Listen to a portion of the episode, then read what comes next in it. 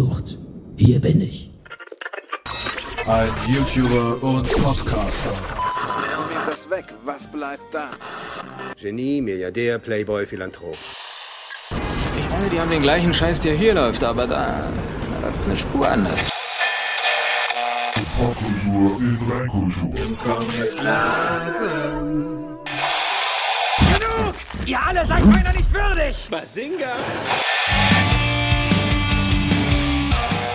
Mama, mach dich bereit für den Comicladen-Dude, deinen Moderator. Mark. Ja, halli, hallo, herzlich willkommen. Super, super schön, dass du genau jetzt da bist, dass du genau jetzt dir die Zeit nehmen magst, dir die heutige Episode anzuhören. Anhand des Titels weißt du jetzt ja schon, worum es geht. Heute machen wir einen Spot-on auf den Comicland Dude, also auf mich und um heute mal das Geheimnis zu lüften, wie viel ist authentisch und wie viel ist Show. Ähm, wie hat es angefangen, dass er auf Comic steht? Wie hat es angefangen, dass er YouTube macht? Wieso macht er das? Wird er unglaublich reich mit YouTube? Warum äh, eckt er manchmal mit der Comic-Content-Creator-Szene an? Warum aber nicht an anderen Ebenen? Äh, was sind die Pläne für den Kanal? Einfach so ein Einblick mal behind the curtains. Once you've seen behind the curtains. Ähm, da sind alle Rätsel entmystifiziert. So die Redewendung. Also entmystifizieren wir heute ein bisschen, wenn ihr Lust habt. Ähm, lasst mich auf jeden Fall auch wissen dann hinterher, ob euch die Folge heute gefallen hat. Ihr könnt mir das entweder irgendwo auf Instagram oder YouTube oder so schreiben oder auch an feedback at der-comicladen.de. Da könnt ihr auch eure Fragen hinstellen, denn wie habe ich jetzt schon erwähnt oder noch nicht? Ich habe ja ein paar eurer Fragen eingesammelt auf Instagram, Facebook und YouTube. Nee, ich glaube, ich habe es noch nicht gesagt. Ne? Äh, jetzt wisst ihr es ähm, und ein paar dieser Fragen davon oder eigentlich alle habe ich mit aufgenommen, die beantworten wir dann am, äh, im letzten Teil des Videos und das können wir öfter machen. Wenn ihr Fragen an mich habt, ähm, vielleicht auch welche, die sich aus dem Podcast heute ergeben, könnte ja sein, dann lasst mich das gerne wissen und ähm, dann, dann äh, mit eurer Erlaubnis dann vorausgesetzt, ja, davon gehe ich aber aus, wenn ihr mir was an diese Adresse schreibt, an feedback at der-comicladen.de, dann gehe ich davon aus, dass es für euch fein ist, wenn ich die Frage dann in einen der nächsten Podcasts auch einbaue. So, ähm, Genau, also demzufolge würde ich jetzt einfach mal ganz kurz sozusagen Hallo sagen. Hi, ich bin der Marc. Ich bin in 1979 geboren. Ich bin also 43 Jahre alt. Ich werde 44 Jahre alt dieses Jahr. Ich bin verheiratet mit Silvia. Sie wird von der Community seit einigen Videos, die es mal gemeinsam gab, auch als Superladen Woman tituliert. Im Stream wurde der Name festgelegt. Da habe ich noch auf Twitch gestreamt. Macht auch Spaß, weil man kann halt nicht alles machen. Ich habe zwei Kinder, Zwillinge. Die sind jetzt dann, werden jetzt dann vier, sind fast vier. Großartige Kinder und fressen einen Großteil meiner freien Zeit und das ist auch genau richtig so. Und ähm, ja, nebenbei spiele ich auch gerne mal ein gutes Computerspiel und ich lese natürlich wahnsinnig gern Comics und ich mache gerne YouTube und Podcasts, like obviously. Und ähm, das ist eben so, wer ich bin und was ich mache und was ich euch sagen kann, ist, und da könnt ihr nicht anders als sozusagen mich jetzt beim Wort zu nehmen. Das, was ihr vor der Kamera seht und auch hier im Podcast hört, das ist 100% was ich bin. Also ich, ich bin gar kein guter Schauspieler, glaube ich. Und ähm, natürlich muss man das trotzdem, wie man im Englischen sagt, with a grain of salt nehmen. Ja, mit einem Körnchen Salz die Wahrheit mitnehmen, weil weil ähm, wie bei allen Influencern wisst ihr nicht, wie, wie die privat sind so. Und ich nenne mich Influencer, weil es halt irgendwie rein technisch so ist. Ich meine, ich habe über 30.000 Abos, das ist nichts auf YouTube, gar nichts, null. Ja, aber, aber es ist etwas und es ist eine Kleinstadt. Also es gibt schon Leute, die einem halt auch zuhören. Dementsprechend hat man einen Einfluss, auch wenn man gar nicht aktiv beeinflussen möchte. Das hat doch diese, äh, irgendeiner hat das gesagt, hier diese, ich, ich weiß, Shireen Davids, heißt die so? Ich bin da nicht ganz so up to date, aber die meinte mal irgendwie, sie sei keine Influencerin, weil sie ja gar keine sein will. Ganz so funktioniert es natürlich dann auch wieder nicht. Ähm, und ähm, Genau, also das ist, was ich eben bin und ich lese Comics, seit ich halt ein kleines Kind bin. Das ähm, fing an mit den Lucky Luke und, und Asterix und Obelix Comics, die mein Vater hatte. Die fand ich jetzt beide nicht so geil, aber ich habe es halt gelesen, weil es halt da war. Ich konnte mit vier lesen. Ich hatte viel Zeit so. Ich war eher so ein Stubenhockerkind früher. Und oh wow, im Hintergrund, falls ihr das hört, ich glaube, meine Tochter ist mit irgendwas unzufrieden. Aber keine Sorge, die Superladen-Woman kümmert sich um den ähm, ähm, ähm, ähm Comic-Nachwuchs. Das wird ihnen nicht gerecht. Aber naja, jedenfalls hat er auch die lustigen Taschenbücher auch gehabt sozusagen. Und die habe ich auch gerne gelesen. Ich mochte zwar Mickey Mouse nicht, aber ich mochte Donald Duck halt total gerne. Am liebsten mochte ich Donald Duck, wenn er Phantomias quasi war, der Superheld. Da durfte halt auch mal smart sein und gewinnen und das hat mir immer gut gefallen. Und bei meiner Tante lagen immer so diese, diese, diese Gruselheftchen rum, so Gespenstergeschichten und Spukgeschichten mit Arsat, dem Zauberer aus Venedig und so ein Kram. Und Conan natürlich was der Grund sein dürfte, warum ich bis heute total auf Conan den Barbaren abfahre. Ja, die lagen auch überall rum, überhaupt nicht kindgerecht, aber das war total egal. Also ich habe auch super früh, ich dachte, da war ich sechs oder sieben vielleicht, habe ich diesen Ralph Bakshi äh, Frank Frazetta Film gesehen, Fire and Ice, wo so der böse Eiszauberer Necron irgendwie das Reich des Feuers erobert und die Prinzessin entführt und ein so ein blonder Krieger, Lahm oder so, metzelt sich durch die Wildnis irgendwie und dann durch die bösen Armeen, um sie zu befreien. So, ja, es ist ja großartig. Äh, Frank Frazetta, man nennt ihn immer so den Godfather of Fantasy Art, obwohl ich eher finde, dass der Titel Louis Royot gehört. Auch wenn Louis Royot natürlich thematisch eingeengter ist, sprich er malt meistens schöne Frauen halt irgendwie. Aber naja, gut, kann man, ist jetzt egal, anderes Thema. Äh, der Film ist auch überhaupt nie, der ist ab 16 oder so, glaube ich. Der, der ist, der Ralph Bakshi ist der Typ, der Fritz the Cat gemacht hat und auch diesen von, von 78 oder 79 auch, diesen animierten Herr der Ringe Film, der nicht komplett animiert ist, das ist so eine Rotoskopie, das sind zum Teil echte Schauspieler, die dann eben so, ne, mit so einer Tricktechnik dann in, in diese gezeichneten Hintergründe eingefügt wurden und die waren total brutal, aber das war eine andere Zeit, so, ja, das, das waren noch so, wir Kinder hatten schon die Schnauze zu halten, aber wenn wir halt ruhig waren, dann war das halt allen recht, damit die halt in Ruhe ihre zwei Stangen Kippen irgendwie im äh, 8 Quadratmeter Wohnzimmer auf der in Plastik eingepackten Couch irgendwie wegpaffen konnten. Es war schon hart, ja. Und deswegen halt so, was liest er denn da? Weiß nicht, irgendwie sind die sind irgendwie nackt, wird da einer geköpft? So, ja, aber er ist gerade so schön ruhig, lass ihn lesen. Naja, und so war das irgendwie. Und dann habe ich ganz früh von einem meiner allerersten, allerbesten Schulfreunde habe ich dann damals ein Die Spinne Heft in die Hand bekommen. Ja, Die Spinne, damals noch äh, Condor Verlag, glaube ich. Ähm, ich fand es in, in, diesen ganz komischen, diese Formate gibt's heute gar nicht mehr. So wie so ein DIN A5 Heft oder wie ein bisschen größeres, so, so zwischen DIN A5 und DIN A4 war das irgendwie so. Schon größer als die jetzigen klassischen Comics, aber auch nicht so groß wie jetzt so, ein, so ein Oversize Hardcover oder so. Also keiner, fand ich aber ganz geil. Also die konnten teilweise auch total dick sein. Und äh, auch die Spinne und die Westküstenrächer. Oh, habe ich geliebt. Super. Mit, mit Hawkeye und, und, und, und äh, Tigra. Tigra war mein erster Comic-Crush so. Klar, die lief ja praktisch nackt rum, so. Also im Bikini die ganze Zeit halt. Sie war so, naja, getigert halt eben. Sie hatte praktisch Fell, aber sie war halt hot, oder? War ja egal damals als kleiner pubertierender Junge. Fand man's halt toll. Naja, das waren meine ersten Marvel-Superhelden und mich hat immer Marvel mehr gereizt als DC. Ich fand auch Batman sau cool, finde ich bis heute. Ich, ich, ich bin gerade im, im letzten Viertel äh, des Scott Snyder ähm, ähm, Batman Omnibus. Der ist großartig. Diese Kurt of Olds äh, Story hatte ich vorher noch gar nicht gelesen. Ist fantastisch, ja.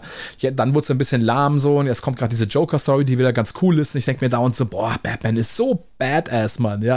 Äh, und ich habe schon immer ein totales Fable für Wonder Woman. Ich habe relativ viel Kram von Wonder Woman hier, mehrere Omnibusse, die ganze letzte Fanini-Reihe auch und so. Also äh, auch wenn sie Gail Simone schreibt, lese ich sie, obwohl ich Gail Simone als Autorin überhaupt nicht leiden kann. Ich finde die nicht lustig und nicht, nicht, nicht spannend, aber naja, ist auch völlig, ist ähnlich wie Kelly Sue McDonald, finde ich genau. Naja, Captain Marvel.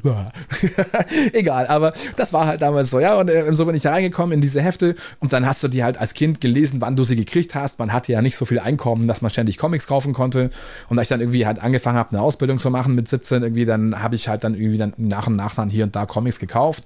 Und mit Mitte 20 oder Anfang 20 bin ich nach München gezogen, habe vorher alle Comics verscherbelt. Alles auf so einem Flohmarkt. Ne? Ich meine, das war um die Jahrtausendwende rum. Es gab natürlich Internet und es gab Ebay auch schon, aber es war tedious. Das war nicht wie heute irgendwie. Und selbst heute nervt das. Bilder machen, einpacken, schön gepolstert, ne? Hm, Kiste finden, reinpacken, verschicken, hoffentlich kommt es heile an. Boah, nee, der meckert. Hm.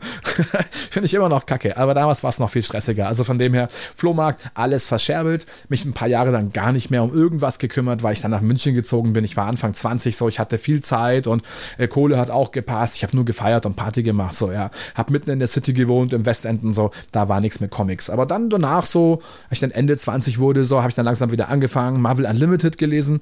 Bis heute totale Empfehlung, ja. Da habe ich mir jetzt nichts physisch gekauft eigentlich, sondern fand das total geil. Digital finde ich bis heute immer noch eine, eine total gute Option. Finde es halt schade, dass das nur Marvel so richtig anbietet. Es gibt auch dieses DC Universe, aber das kannst du, glaube ich, hier aus Europa auch gar nicht buchen, nur über VPNs und so. Das ist jetzt nicht so meine Baustelle, aber so wäre es möglich. Und dann auch, was die ganzen Sachen hier angeht, von irgendwie Splitter oder, oder auch Image oder, oder wenn es über CrossCult kommt, die ja ganz viele Image-Titel äh, auflegen entsprechend auch, auch, auch Splitter natürlich, aber die machen ja auch viel franco-belgischen Kram. Also alles so Sachen, die du jetzt eher schwierig dann irgendwie digital kriegst. Es gab so eine, es gab so eine Plattform. Ich habe immer vergessen, wie sie heißt, weil sie wirklich auch keine Rolle gespielt hat. Und deren Dienst ist auch inzwischen eingestellt worden, wenn ich mich nicht täusche. Naja, und ähm, dann erst so Anfang 30, eigentlich habe ich angefangen, oder Mitte 30, als ich auch den YouTube-Kanal dann gemacht habe, habe ich dann langsam angefangen, mir wirklich wieder physische Exemplare zu kaufen und daran wieder Spaß zu finden. Und jetzt heute habe ich wieder eine ganz umfangreiche Sammlung eigentlich. Ähm, vor allem habe ich halt viele dieser Omnibus Editions, ein paar Deluxe-Editionen und ähm, dann natürlich auch ein bisschen was an Rezi-Material, was sich angesammelt hat und ähm, viel, was ich mir dann so selber kaufe, was so im Indie-Bereich ist, viel so Image-Kram, wie was ich Invincible oder Luther Strode oder ne, diese ganzen Geschichten, Deadly Class natürlich auch, Moonshine und so weiter, Walking Dead etc., diese ganzen Sachen. Das ist halt alles wieder jetzt hier, viele Hefte, habe dann viel Zeit verbracht, mir so diese ganzen Witchblade und Spirit of Tau und Ascension und Spawn natürlich und so, mir diese ganzen Sachen, The Darkness und so, mir das alles wieder zurückzuholen, irgendwie diese ganzen äh, hier Fathom Comics oder diese, ähm, ähm, ah, wie hieß das mit, sag mal, es fallen mir ein paar Namen gerade nicht mehr ein, äh, äh, äh diese ganzen Michael Turner Geschichten halt und so, also die, die, die Fathom, oder? Ja, ja, Fathom hieß die Serie. Fand ich super, also diese hier Aspen Comics oder wie hießen die, die das alles vertrieben haben und natürlich den ganzen brutalen Kram halt. Bin da total abgefahren von vornherein auf The Boys und, und, und auf den ganzen Garth Ennis Kram natürlich, The Crossed und seine, seine Punisher Interpretationen und so weiter. Das äh, hat mich dann einfach da wieder so ein bisschen reingetrieben und ähm, ja, nebenbei habe ich aber damals immer noch viel gefeiert, habe da meine Frau kennengelernt. Ich habe auch in der Band gespielt, Sin Corporated. Wenn ihr auf dem YouTube-Kanal meine Videos nach Upload-Datum sortiert, die beiden ältesten Videos sind noch zwei Videos meiner Band damals. Und äh, in die habe ich echt viel Zeit gesteckt. Ich habe auch nebenbei super viel gezockt und so, ja, aber ähm, da habe ich viel Zeit reingesteckt in diese Band. Und als die sich quasi aufgelöst hat, hatte ich dann viel mehr Freizeit, als ich wollte. Ich habe unter anderem ne, die Band so, so ein bisschen gequittet. Das ging so ein bisschen auf meine Kappe. Die anderen machen unter anderem Namen, glaube ich, bis heute noch weiter, wenn ich mich nicht täusche. Ich glaube, die spielen sogar ein paar meiner alten Songs noch. Cool auf jeden Fall. Äh, und äh, Gruß geht raus an alle, die das eventuell aus dem Umkreis noch hören.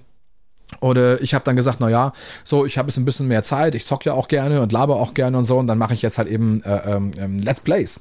Das war mein Einstieg dann in YouTube eben. Ne? Ich habe gerne welche geguckt nebenbei und dachte mir, ach, weißt du so, labern kannst du doch und zocken tust du auch gern, könntest du doch auch machen.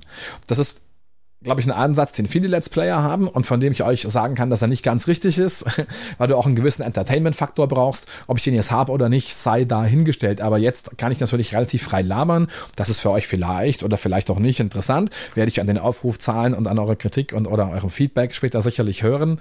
Ähm, aber wenn du noch gamen musst nebenbei und dich vielleicht selber konzentrierst, das ist gar nicht so ganz einfach, dann dabei noch irgendwie, ja, halt einfach interessant und locker zu bleiben. So ein Gronk, der von sich selber total bescheiden sagt, er würde heute nie wieder wieder nochmal so erfolgreich sein angesichts der gewaltigen Konkurrenz.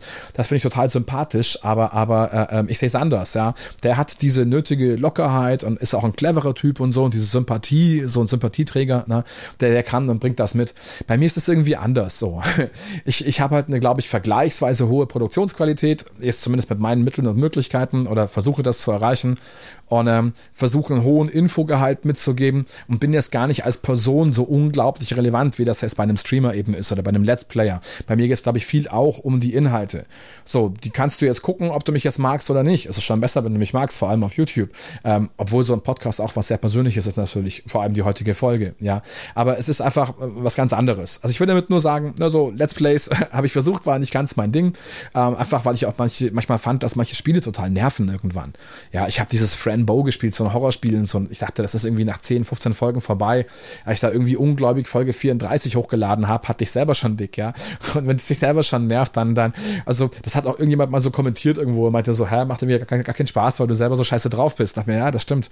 Ja, darüber habe ich gar nicht so nachgedacht. Und dann habe ich halt irgendwie auch angefangen, so Vlogs zu machen und so Faktenvideos, einfach auszuprobieren, was mir Spaß macht. So, ich habe mal ein Video gemacht, wie ich Burger mache und so, oder ein Video, wie ich auf einem Tenside-Konzert war und so. Also alles Mögliche irgendwie. Und so, so, so Vlogs oder Vlogs, sagen manche ja. Warum ich nicht, warum weiß ich nicht.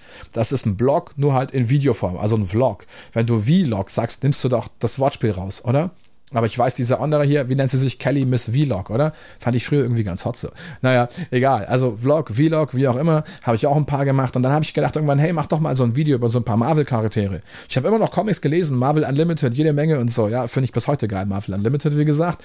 Aber, ähm, habe nie darüber nachgedacht, damit Videos zu machen irgendwie. Und dann habe ich das halt mal gemacht und habe so, und das ist glaube ich bis heute, ich glaube, das hat 200.000 Aufrufe oder so, ja, äh, habe ich einfach so, so dazu gemacht und ich wette, dass du nicht alle kennst oder sowas, weil ich dann einfach gesagt habe, komm, mach jetzt nicht schon wieder ein Video wie jeder mit dem Beyonder und natürlich der One Above All und dem Molecule Man und ne so, diesen, diesen so typischen halt, den man eigentlich immer nimmt, sondern ich habe halt dann jemanden genommen wie Vulkan, Gabriel Summers so, war damals ein Omega-Level-Mutant, jetzt seit Jonathan Hickmans Avengers nicht mehr, äh, äh X-Men nicht mehr, aber davor war es halt, also oder Scar, der Sohn von Hulk aus einer alternativen Realität, in der seine Geliebte und das Kind nicht bei der Explosion des Raumschiffs umgekommen sind, so. Also so Kram halt irgendwie. Na, und das war halt dann ein sehr erfolgreiches Video und dann habe ich einfach gedacht, naja, cool, dann machst du noch mehr. Ich habe damals hier von, von Sylvia, der Superladen Woman, habe ich damals dann so ein, so ein, so ein, so ein Marvel-Lexikon, so eine Marvel-Enzyklopädie quasi bekommen. Dachte mir, geiles Format irgendwie. Könnte man vielleicht auch irgendwie auf YouTube bringen, den Leuten die Charaktere vorstellen, die Infos noch ein bisschen ausbauen. Da waren ja nur so sehr kurze Einträge drin in diesem Buch. Dann habe ich schon immer dazu recherchiert, um ein bisschen was zu finden und das Bildmaterial und so. Und damals hat es dann auch total gut funktioniert einfach. Ne? Und dann habe ich meine Nische gefunden, habe mich dann eben auch in der Comicladen umbenannt. Ähm, hätte ich damals geahnt, wie oft man mich später fragen wird, ob ich selber einen Comicladen habe, hätte ich mir vielleicht einen anderen Namen ausgesucht, muss ich sagen. Ähm, denn Fakt ist, ich habe keinen Comicladen, ja.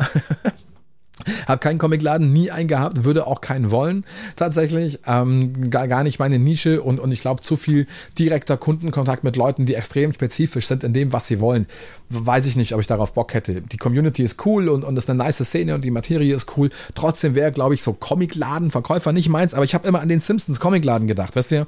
Deswegen heiße ich der Comicladen. Das ist sozusagen eine Referenz an den Simpsons Comicladen. Der hat natürlich auch einen Namen. Ich meine, der heißt Android's Dungeon, aber in der Serie sagen Bart und Milhouse und so, wenn sie halt hingehen, immer nur kommen, wir gehen in den Comicladen. Zumindest in der deutschen äh, Übersetzung. Und die habe ich halt geschaut, weil die Simpsons kamen hier raus, da war ich elf, 1990. Ja, auf, äh, auf, auf ARD oder ZDF, ich glaube ARD. Damals kam die zuallererst, ja. Heute kennt man sie nur von ProSieben, aber damals kamen sie erstmal im, im Öffentlich-Rechtlichen. Gab ganz viele Shitstorms damals, weil, naja, ist ja wurscht. Die Leute haben das halt nicht kapiert, was das für eine Serie ist. Und dann gab es natürlich immer erstmal Stress.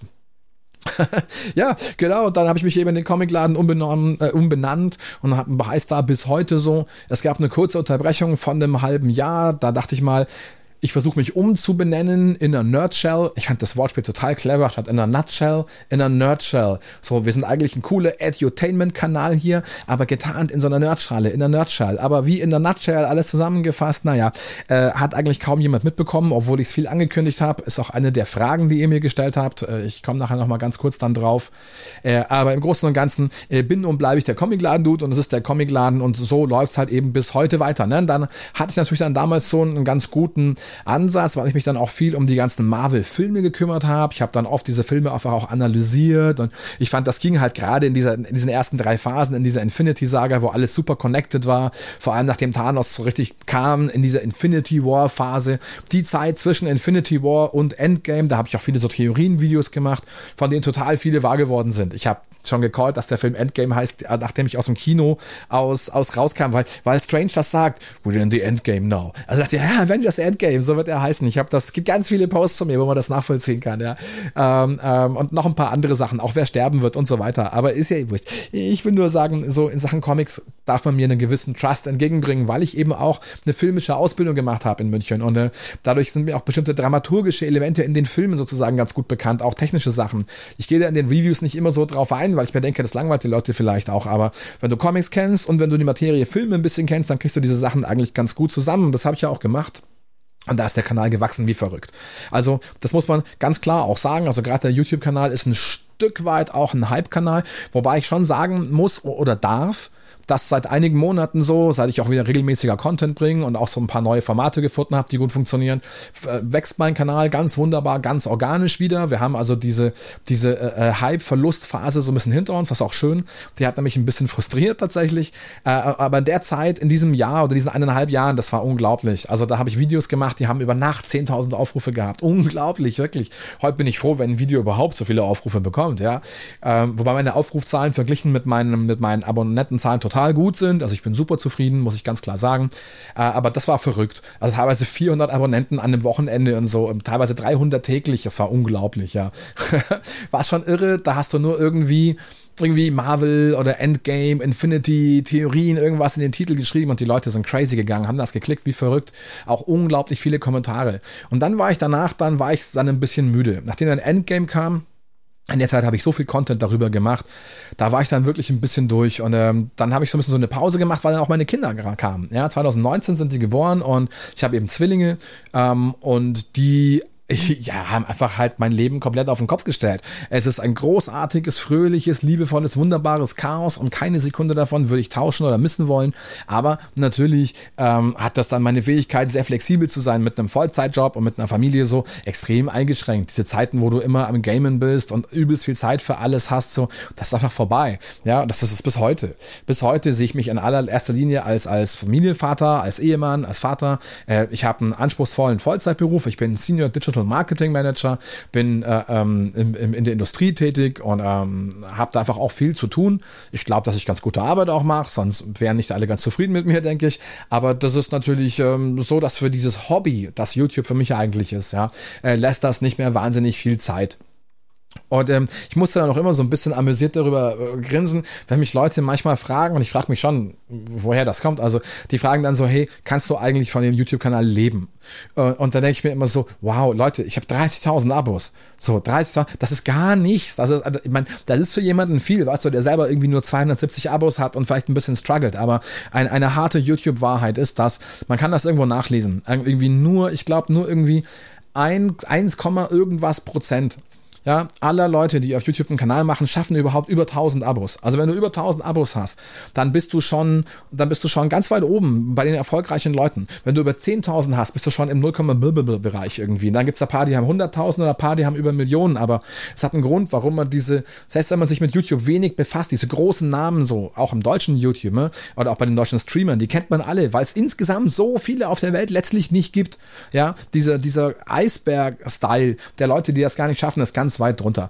Ähm, aber das heißt halt nur, dass man das auf YouTube halt sieht. Also mit 30.000 bin ich ein dicker Fisch in einem eher kleinen Teich. Und da kommt es ja darauf an, auch wie man das sieht. Im Bereich Comics bin ich mit Sicherheit der größte Kanal in Deutschland. Aber wenn es zum Beispiel ja um, um, um Filme und so geht, bin ich ja nicht mal in den Top 10 wahrscheinlich. Da gibt es ja wahnsinnig viele Kanäle und immer mehr Leute haben sich auch darauf eingeschossen. So, ja, auch Kanäle wie Filmstarts oder so. Ja, die sich da extrem darauf einschießen und vor allem mit Marvel und so ihren ganz großen Traffic machen. Es sei ihnen gegönnt. Wirklich. Völlig in Ordnung so. Auch wenn die manchmal echt Quatsch Quatsch in ihren Reviews erzählen, so. Aber auch die ganzen Filmkritiker, alle, es gibt so viele Leute, die jetzt in diesem Bereich tätig sind, ne? Also da bin ich eher naja, das kleinste Licht bin ich auch nicht von allen, aber da bin ich natürlich keiner der ganz großen Kanäle. Und das ist auch super, super okay, weil es ein Hobby ist.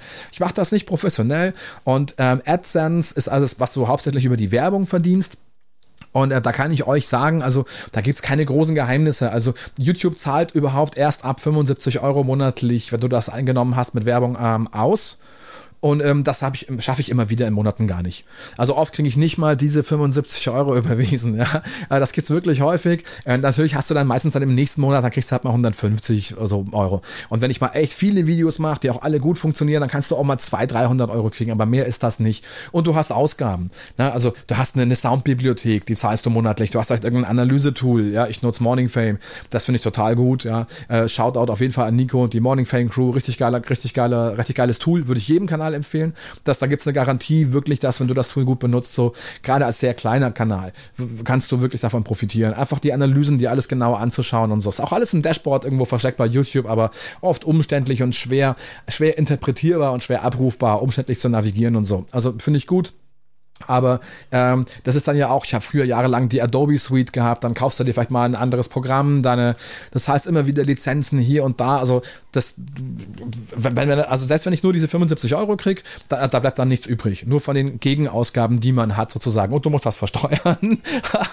also das ist wirklich, also da bleibt nichts. Also das, das, ist wirklich, das ist ein Taschengeld. Das ist aber auch okay, weil YouTube mein Hobby ist. Und ähm, das habe ich auch äh, am Anfang Silvia immer erklärt, so wenn sie meinte, steckt schon viel Zeit rein und so. Und sage ich, klar, aber das ist mein Hobby. Andere Leute gehen golfen oder Mountainbiken oder spielen Tischtennis oder machen irgendwas anderes, geben vielleicht viel Geld aus für das Hobby so. Ich habe, ich gehe halt noch ins Fitnessstudio viermal die Woche, so vier bis fünfmal, je nachdem, wie ich schaffe, so manchmal sechsmal, wenn ich sehr motiviert bin. Ist es aber nicht so oft.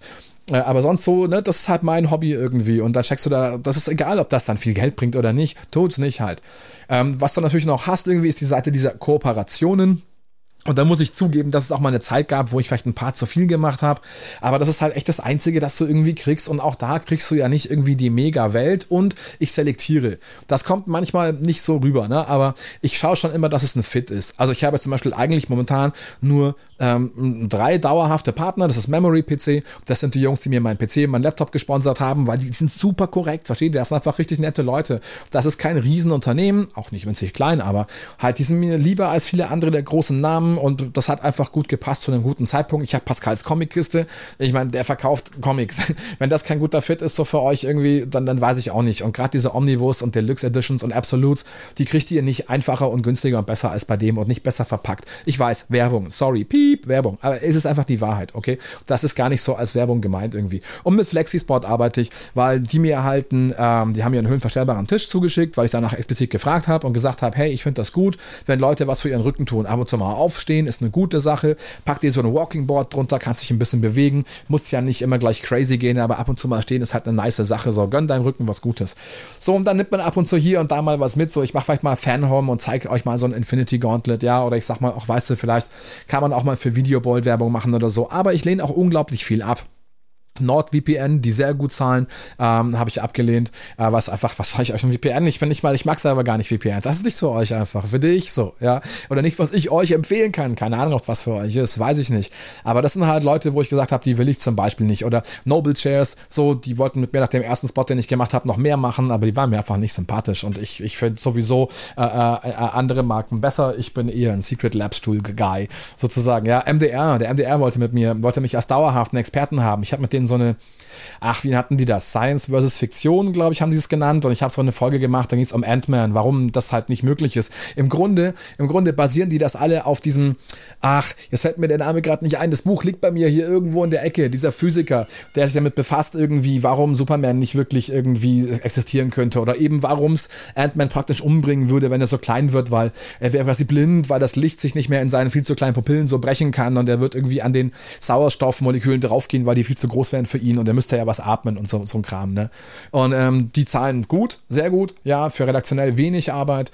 Und ich wollte das aber nicht, weil ich einfach nicht gut finde, dass diese ganzen, ja, äh, ganzen, das ist auch mit Funk und so auf YouTube so nervig, finde ich, dass diese Sender sich überall reinbringen wollen, so in so einem Bereich, der bisher, man nannte das ja früher Internet 2.0, also User-Generated Content, ja, und ähm, das ist, ähm, das, ich finde das gut, dass das User-Generated ist, auch im Comic-Bereich, gerade da. Und halt, dann wurde halt dieses Marvel Cinematic Universe so riesig und das haben die einfach alle genutzt, um sich reinzudrängen. Da gibt's halt Geld zu verdienen, da gibt's halt Views und Traffic und wo Views und Traffic sind, gibt's halt Ad-Revenue, da gibt's halt Werbung und, und Promotions und Sponsorings und dann gibt's halt Influencer und überall gibt's halt Stücke von Kuchen und die wollen halt Leute essen, die den Hals nicht voll genug kriegen. Und da habe ich gesagt, nee, mache ich nicht. Ich will nicht, dass sich noch irgendwie so ein Sender irgendwo da professionell reinklemmt irgendwie und wieder wieder den Leuten den Content wegnimmt. Hab ich gesagt, nö, mache ich nicht. Ja. so, oder Quicksilver. So, die haben, was soll ich denn? Das ist so, so Skater und, und, und Snowboarder-Kleidung irgendwie. Damit habe ich echt nichts am Hut. Also, nur, dass ihr das auch so ein bisschen wisst, so, ne? Oft wird geschnauft, so, oh, musst du jetzt irgendwie da in dem Ding, da war jetzt Werbung drin für den Tisch und für einen Laptop, so, wie so eine Werbeshow oder war ich mal für Holy Energy. Das ist vielleicht eine, das ist vielleicht eine Promo, wo ich heute sage, die war vielleicht nicht so gut. Bei denen habe ich aber gar nichts bekommen per se. Es gab einen Affiliate-Link, den keine Sau interessiert hat. Ich habe also auch niemanden negativ beeinflusst, aber für die hätte ich gar nicht Werbung machen sollen. Man macht nicht für Energy Drinks Werbung, egal ob die jetzt Zucker haben oder nicht. Und ich trinke die jetzt auch nicht mehr. Und das war auch der Punkt, an dem ich aufgehört habe, Werbung für die zu machen, weil ich gesagt habe, ich trinke sie nicht mehr, ich empfehle sie auch nicht mehr weiter. Sind die jetzt schlecht oder gut? Keine Ahnung, müsst ihr selber rausfinden. Aber ne, so, mache ich nicht mehr. So, also von dem her, auch das vielleicht mal abgehakt so manchmal wird kritisiert die, die Fanhome-Kooperation, wo ich sowohl das Iron Man als auch das Infinity Gauntlet-Modell gemacht habe und eigentlich nur, weil es halt viele teuer finden was irgendwie stimmt, aber es ist halt auch so ein Modellbausatz. Ich meine, die kosten halt irgendwie Geld. Also den Preis finde ich gar nicht so schlimm, aber viele sagen auch so, dass sie diesen vollen Preis auch nie nennen, sozusagen, finden viele doof. Und naja, das stimmt ein bisschen, wobei ich zum Beispiel euch garantiert sagen kann, dass ich der einzige YouTuber bin, zumindest im deutschsprachigen Raum, ähm, der sowohl zum Beispiel die volle Anzahl der Ausgaben und den Preis pro Ausgabe nennt. Das wollen die eigentlich auch nicht. Das musst du denen vertraglich zusichern. Und ich habe gesagt, ich mache das nicht. Ich will den Leuten das zumindest sagen so. Oder ich nenne den vollen Preis, ist mir egal. Aber so, ne, zwei von drei dieser Infos mache ich oder ich mache das Video nicht. Und dann haben sie halt nachgegeben und haben gesagt, okay, dann nennen die Ausgaben und den Preis pro Ausgabe, aber nicht den vollen Preis. Und da habe ich dann gesagt, okay, das ist in Ordnung für mich. Luxusanbieter werben nie mit dem Preis Preis. Die werben mit Luxus. Ein Mercedes sagt auch nicht, dass sein EQS irgendwie, keine Ahnung, 130.000 Euro kostet in der Vollausstattung und du den dann irgendwie ab 899 Euro im Monat leasen kannst, sondern die sagen dir irgendwie Leasing ab 359 Euro. Das ist aber die Firmenrate mit, keine Ahnung, 5000 Kilometer Laufleistung im Jahr. Den gibst du nach zwei Jahren zurück und dann zahlst du die ganze Summe ab. So plus alle Schäden, weißt schon.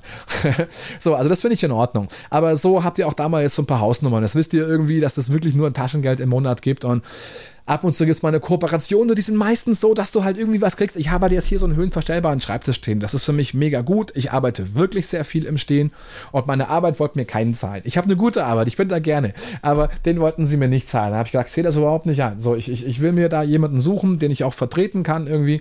Ich kann, kann mir den auch selber kaufen, aber ich, ich fand es gut, das zu kombinieren. Ja, deswegen ist das zum Beispiel sowas gewesen, was ich mir selber gesucht habe, wohingegen andere Partner auch auf mich zugekommen sind. Das ist halt immer mal so, mal so. Aber verlasst euch drauf, wenn ich euch was empfehle, ist es nur Shit, hinter dem ich selber stehe, den ich selber nutze, den ich selber gut finde. Ja, ich würde jetzt da nie meine Seele verkaufen. Sage ich jetzt zumindest, ja. Aber ich Influencer, tja, wer weiß schon. In diesem Sinne will ich es auch nicht mehr unglaublich lange ziehen. Ich möchte euch jetzt noch ein bisschen erklären. Ähm, was was, was gäbe es denn noch zu erklären? Ähm, ja, eure Fragen natürlich auf jeden Fall gleich. Ein bisschen auch, was jetzt noch kommen wird auf dem Kanal. Ähm, ich, es startet jetzt eine richtig große Reihe das werden 10 Videos mindestens, wahrscheinlich eher 20, 25. Ähm, alles über Comics. Das wird so, so, ein ultimatives Kompendium über alles. Das erste Video wird ein Video sein, es wird bestimmt 25 Minuten gehen, wo ich so gut wie alle wichtigen Begriffe aus der Comicwelt erkläre. Das ist für Einsteiger und für Profis geeignet. Es sind unglaublich viele Gäste dabei aus der Comicbranche, verschiedenste Influencer, Kritiker, Autoren, äh, Zeichner, Leute aus den Verlagen. Ähm, richtig geil. Wird richtig cool. Müsst ihr euch auf jeden Fall geben. Da werden aber auch Videos kommen über verschiedene Comic-Kulturen, von, von, von Frankreich über Belgien, über Japan, über Australien. Es wird mega spannend. Wir sprechen über, über die Verlage, wirklich die Geschichte eines Hauses wie Marvel. Wie haben die mal angefangen, so, ja, Timely Comics und so weiter. Wie ist das alles mal so ne, entstanden? Was waren die, die Kämpfe mit anderen Verlagsgiganten? Da gab es richtige, kein Witz, richtige Rebellionen. Da gab es Verrat und Freundschaft und, und Verlust und Niedergang und Gewinne. Ganz tolle Stories. Wir reden über einzelne Künstler und, und deren Einfluss auf die ganze Comicbranche, über Leute wie Chris Claremont, über Leute wie Jim Lee und so weiter, über äh, äh, ähm, ja auch auch auch die die Anfänge von von Stan Lee, von Steve Ditko, von ne, also wir reden über all diese Jack Kirby natürlich, wir reden über all diese Leute. Das wird richtig geil. Das alleine ähm, wird glaube ich wird es glaube ich so in der Form noch nie gegeben haben in diesem Umfang. Deswegen glaube ich wird das sehr sehr geil. Natürlich kommen weitere Spot-ons, es kommen weitere zu mächtig fürs MCU folgen. Ich habe so ein Battle Royale Format noch im Kopf. Es wird weiterhin Film-Reviews geben, äh, MCU-Themen, äh, Episoden, Serien, Film-Recaps und so weiter. Ähm, nicht mehr ganz so viel. Mein Fokus ist mehr auf Comics wieder als auf dem MCU, aber das ist natürlich was, was so ein bisschen flexibel und im Flow begriffen ist. Aber es kommt ziemlich, ziemlich viel. Natürlich kommen auch noch neue weitere Podcast-Folgen mit verschiedensten Gästen. Und ähm, wenn ihr selber noch Vorschläge, Wünsche, Ideen habt, ich kann kann nicht immer antworten und ich kann auch nicht immer alles umsetzen, aber ich lese es, ich nehme es zur Kenntnis und I'll take it into consideration. Schreibt mir ein Feedback at der-comicladen.de. Schaut immer wieder auf Instagram, YouTube, Facebook. Ich frage immer wieder. Ich sammle eure Fragen, die ihr dort stellt, so ein bisschen mit auf und ähm, werde einfach ab und zu dann auf die Fragen hier auch eingehen im Kanal. Ähm, ja, ich, ich glaube, das, das, das ist, ist so, so, so ein bisschen so, dass das, was, was eigentlich alles ist, was ich bin, oder? Wie bin ich zu Comics gekommen? Ähm, wie ist das heute? Warum kriege ich meine Comics nicht immer so regelmäßig raus? Äh, nicht meine Comics, meine Videos, wie ich es gerne hätte. Naja, weil ich eben arbeiten muss und kleine Kinder habe und manchmal sind die halt mal krank oder man ist halt mal selber krank und das ist halt eben ein Hobby und dann macht man das Hobby eben in der Woche nicht, ja. Äh, wenn ich mal krank geschrieben bin, so, dann kann ich halt nicht nur nicht ins Fitnessstudio gehen, dann kann ich auch nicht zu Hause sitzen und YouTube-Videos machen. Ja, dann geht das halt auch nicht und ähm, jetzt im August, in der zweiten Hälfte bin ich auch im Urlaub. Ich, ich mache da nicht fünf Videos vorher und mache mir einen riesen Stress, um das alles abzudrehen. Ich habe hier genug zu tun, meine Kinder zu eichen und zu packen für vier Leute für zwei Wochen im Urlaub irgendwie gucken, dass trotzdem alles unter die Hutablage passt. Sonst werde ich knatschig. Ich muss nach hinten rausgucken, wenn ich über die Autobahn fahre, stundenlang. Ja, keine Ahnung, ob euch das anders geht. Es gibt aber diese Leute, die ihr Auto bis unter das Dach vollpacken, werde ich nie verstehen. Da haut's dir ja bei einer Vollbremsung auch alles um die Ohren. Also, nee, unter der Hutablage muss zugehen. Schon allein damit, ich, ich habe getönte Scheiben im Auto und so. Aber trotzdem halt, soll gar nicht jemand reingucken können. Ist egal, Hutablage zu. So. damit habe ich genug zu tun, ja. Wenn ich dran denke, gibt's ein paar Schnappschüsse oder mal einen Podcast irgendwie aus dem Urlaub. Ich bin da im, im Haus von Verwandten so, das ist kein Problem, Silvia ist ja Kroatin und äh, dann sind wir halt immer in Kroatien und da gibt's natürlich Internet und alles fein. Ich melde mich natürlich wie immer. Es gibt immer Lebenszeichen. Aber ja, ich bin einfach leider kein, kein, kein Content Creator, der es jetzt immer schafft zu sagen, jeden Dienstag und jeden Samstag um 17 und um 12 Uhr kommt jeweils ein Video. Habe ich versucht, klappt nicht. Mir fällt schwer genug hier bei dem Podcast dafür zu sorgen, dass jeden Montag um 6 Uhr eine Folge da ist. Wer diese Folge hier zeitgerecht guckt, der weiß, dass es letzte Woche keine gab, weil ich krank war. Ich war einfach nicht da. Ich war vier Tage einfach überhaupt nicht am Start und dann konnte ich es einfach nicht machen. Dann dachte ich mir am Donnerstag, na ja, jetzt brauchst du auch nicht noch eine Legacy-Folge nachhaken. Jetzt warte drei Tage und eine neue Folge auf und dann haben alle was davon. Ähm, was sagt euch das jetzt insgesamt darüber, wer ich als Comicladen-Dude bin? Wisst ihr jetzt mehr über mich oder wisst ihr nicht mehr über mich? Ich glaube wahrscheinlich nicht, weil vor der Kamera kann man ja oder auch hinter dem Mikro kann man ja viel sagen. Ich kann euch nur sagen, dass wer ich bin und was ich bin und was ich gerne mag und wie ich bin, das fließt so ein in meine Arbeit, die man dann auch sieht. Ich habe einen gewissen Anspruch an mich irgendwie. Ich ähm, hebt mich, glaube ich, auch ein bisschen von dieser Comic-Creator-Szene ab, auch ganz gewollt. Das ist ein, keine Ahnung, ich will da irgendwie auch nichts Negatives sagen. Es gibt da ganz, ganz tolle Leute. Ähm, so ganz besonders positiv hervorheben möchte ich zum Beispiel so ein André von Team Comics Fan 86 zum Beispiel, ein Typ so, der oft, wie ich finde, unterschätzt wird halt so. Ähm, der haut seit Jahren Tag für Tag für Tag Videos raus. Aus dem Urlaub, egal wo der ist, der macht so in einer Konsequenz. Das ist schon geil. Und dazu irgendwie Streams und Vorstellungen und tut und macht so. Ist echt so, ich verfolge ihn jetzt nicht immer und auf Instagram bin ich ihm mal gefolgt und mal nicht so und mal doch so, weil, keine Ahnung, manchmal macht er coolen Content und manchmal interessiert es mich nicht so. Man kann ja auch nicht immer allen folgen, aber der macht das schon gut und den gucke ich mir auch immer gerne an. Ähm, gibt auch Leute, wo ich, die, die ich früher ganz gut fand, wo ich heute sagen würde, ist mir ein bisschen zu cringe, was die so treiben irgendwie. Ähm, gibt auch Leute irgendwie, die, die ich mir ganz gerne angucke, obwohl die das vielleicht gar nicht erwarten würden. Und gibt auch Leute, ähm, mit denen ich nicht gut klargekommen bin, muss man auch ganz klar sagen. Das ist halt, ja, also diese Creator-Szene irgendwie ist einfach auch so eine, so eine, es ist halt eine Szene, es ist irgendwie eine Gruppe so, da gibt es immer viele, viele Individualisten, dafür habe ich ganz viel übrig. Ich, ich, I think you're freaky and I like that a lot. Ja, ähm, ich bin da total offen für. Ähm, aber natürlich bin ich auch jemand, der halt viel quatscht und schnell quatscht und oft auch mal quatscht, bevor er richtig drüber nachgedacht hat.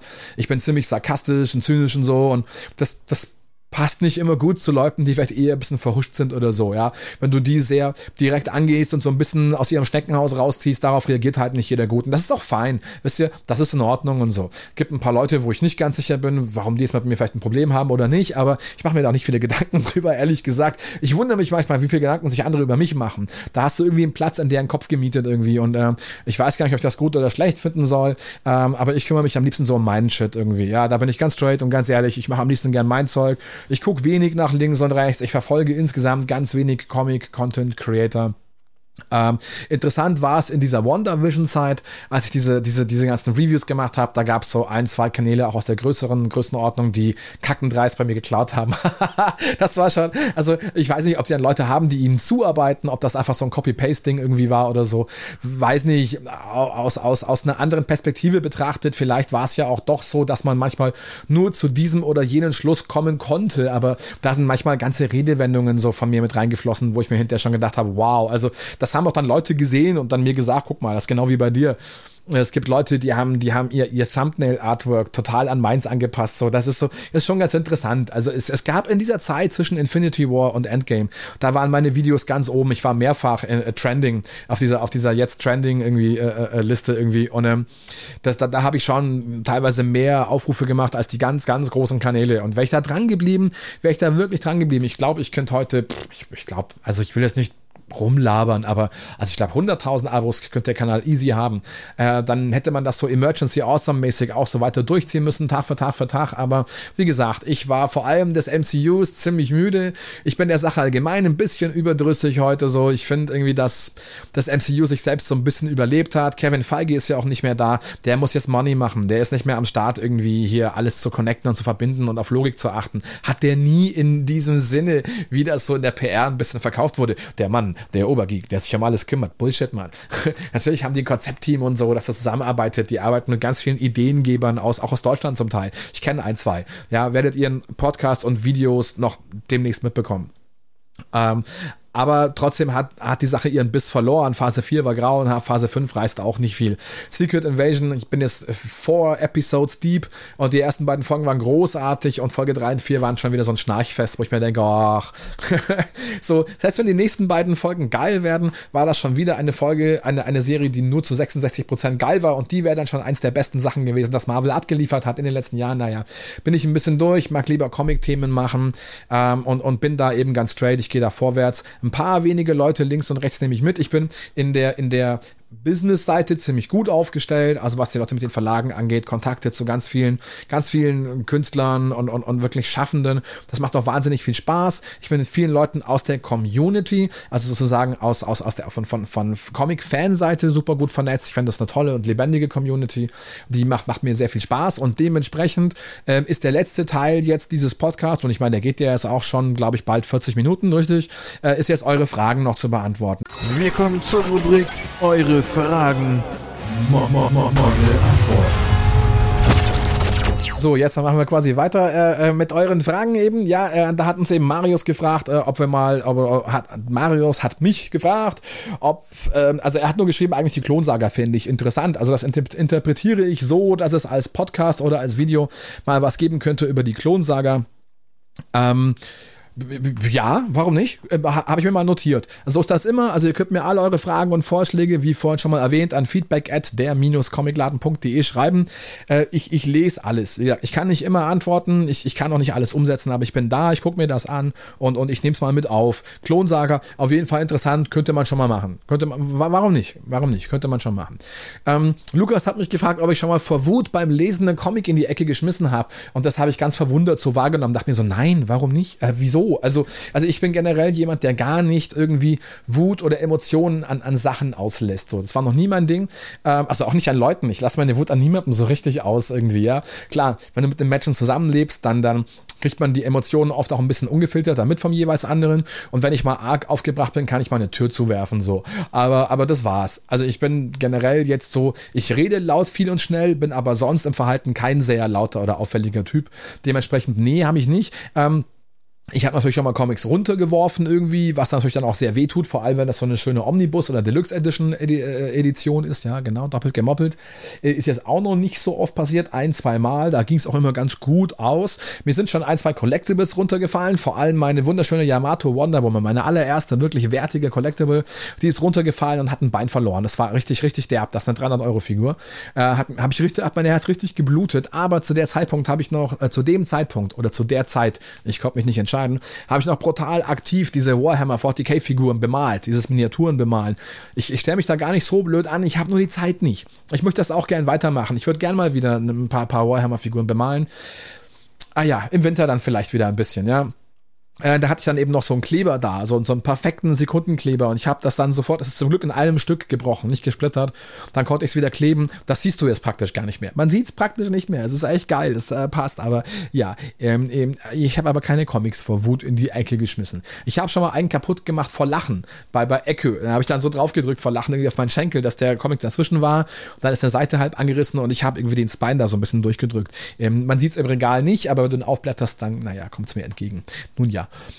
Ähm, dann ein anderer Lukas fragte mich, welchen ersten Omnibus ich empfehlen würde. Er soll was Besonderes sein. Klar, der erste soll was Besonderes sein, das verstehe ich. Das Problem ist, dass ich deinen Geschmack sozusagen nicht kenne. Ich würde quasi sagen so, guck, ob du dir irgendwie halt das suchen kannst, was du am liebsten magst. Also zum Beispiel ist jetzt gerade relativ frisch rausgekommen der Superior Spider-Man Omnibus.